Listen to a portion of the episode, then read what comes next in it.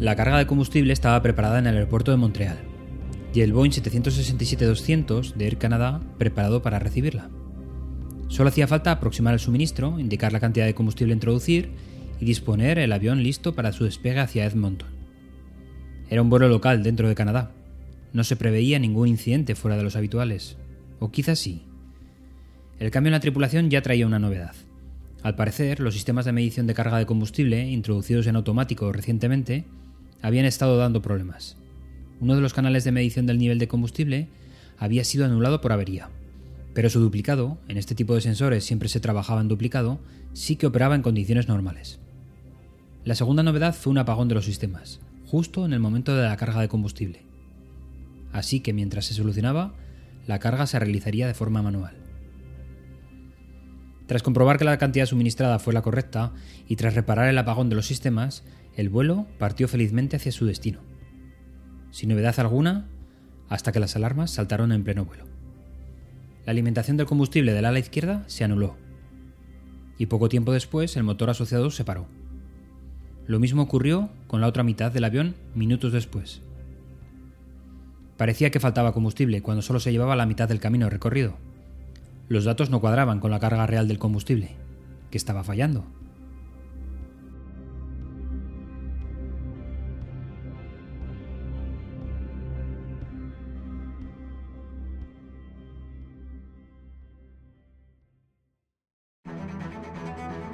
Abrimos hoy un nuevo ciclo ocupándonos de las presentaciones técnicas. Bueno, todos somos técnicos de lo nuestro y por supuesto nos toca presentar nuestro trabajo, presentaciones de cuentas y resultados para los financieros, presentaciones de avances de proyectos para los gestores, presentaciones de innovaciones y validaciones para los ingenieros, etcétera, etcétera. Afortunadamente dominamos nuestros campos de conocimiento, así que solo tenemos que atender un poco a los detalles, ya que el resto lo llevamos implícito. Dos máximas recuerdo para estos casos. La primera, aunque es de aplicación en general para todo tipo de presentaciones, lo es más para las presentaciones técnicas. Hablaremos y presentaremos con datos. Los mejores transmisores de información son los datos, y esto tenemos que aprovecharlo al máximo. Nuestra audiencia no es tonta, y es capaz de sacar conclusiones con los datos presentados. Así que una serie de evidencias objetivas pueden bastar para transmitir un mensaje. Claro que todo en esta vida no es tan fácil de decir como de demostrar. Hay que mostrar esos datos de la mejor manera. Seguro que recuerdas esas transparencias con tablas incompletas o todo lo contrario, con tablas infinitas donde no sabes por dónde empezar para analizarla. Bueno, eso es lo que tendremos que depurar, pero lo haremos con más detalle en un capítulo próximo. Quedémonos de momento con que los datos son los que hablarán por nosotros. La segunda máxima es que debemos colocar una conclusión o mensaje por diapositiva. Ya lo hemos comentado en capítulos anteriores, y reforzará la máxima anterior, la de presentar con datos, dando seguridad a la audiencia. Este es un resultado que para mí es primordial. La audiencia debe estar segura de que está interpretando la presentación de forma correcta. Lo que ve y concluye en su cerebro es lo mismo que queremos transmitir y dejamos por escrito. Si la audiencia está segura de sí misma, el presentador consigue fidelizarla y mantenerla activa en su papel.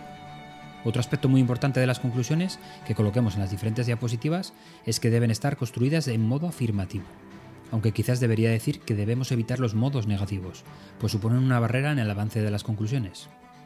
Esto me resultó muy curioso la primera vez que me lo comentaron, pero cada vez estoy más convencido de que es cierto. Normalmente todos queremos evitar los mensajes nocivos, contrarios o adversos a la temática presentada. Como ejemplo, uso mi frase anterior. Es más favorable decir que debemos evitar algo a decir que no podemos permitirnos hacer algo. Seguro que si pensáis ejemplos de vuestra temática, le sacáis más partido a esta conclusión. Y acabando con las conclusiones, un detalle adicional. Evitemos los adjetivos. Si queremos darle protagonismo a los datos objetivos, cualquier punto de subjetividad nos puede pasar factura. Enfatizar una conclusión técnica con palabras como fantástico, inmejorable, etcétera, etcétera, siempre me ha resultado sospechoso de no tener un resultado bien fundamentado.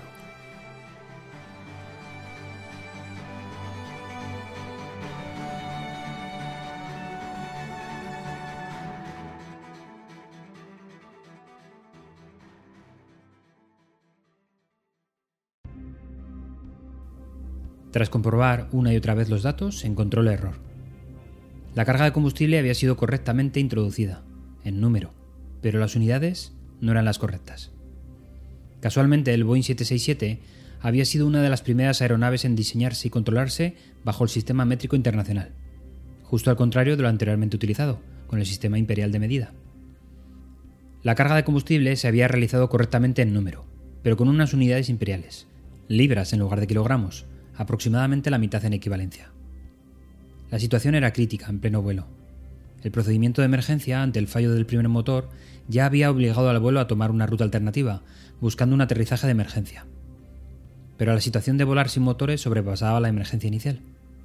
El capitán Person, quien estaba al mando en esa ocasión, era un experimentado piloto de planeadores, y por ello tenía habilidades que en situaciones normales jamás serían usadas en el avión comercial. Sin potencia, los pilotos tenían que intentar bajar el tren de aterrizaje de la aeronave por gravedad, pero debido a la corriente de aire, el tren de la nariz no consiguió anclarse en la posición correcta. Otro inconveniente adicional. La velocidad cada vez menor del avión hacía que el 767 se volviese cada vez más difícil de controlar. El primer oficial Maurice Quintal sugirió que el avión podía aterrizar en la base aérea de Himley. Quintal no sabía que la base se había convertido en una pista de automovilismo y una de sus pistas estaba cerrada. Y además, allí se estaba celebrando el Día de la Familia, y todo el área alrededor de la antigua pista fue ocupada por campistas. Se había quedado un día perfecto para la tragedia. Cuando el tren principal tocó la pista, Pearson aplicó los frenos con fuerza, haciendo explotar dos neumáticos. El tren de la nariz, no anclado, se plegó sobre el compartimento, haciendo que el morro del avión se arrastrase por la pista. El avión también alcanzó el guardarraíl que dividía la pista, reduciendo su velocidad, lo que evitó que llegara a donde había gente reunida en la pista. Ninguno de los 61 pasajeros sufrió heridas graves.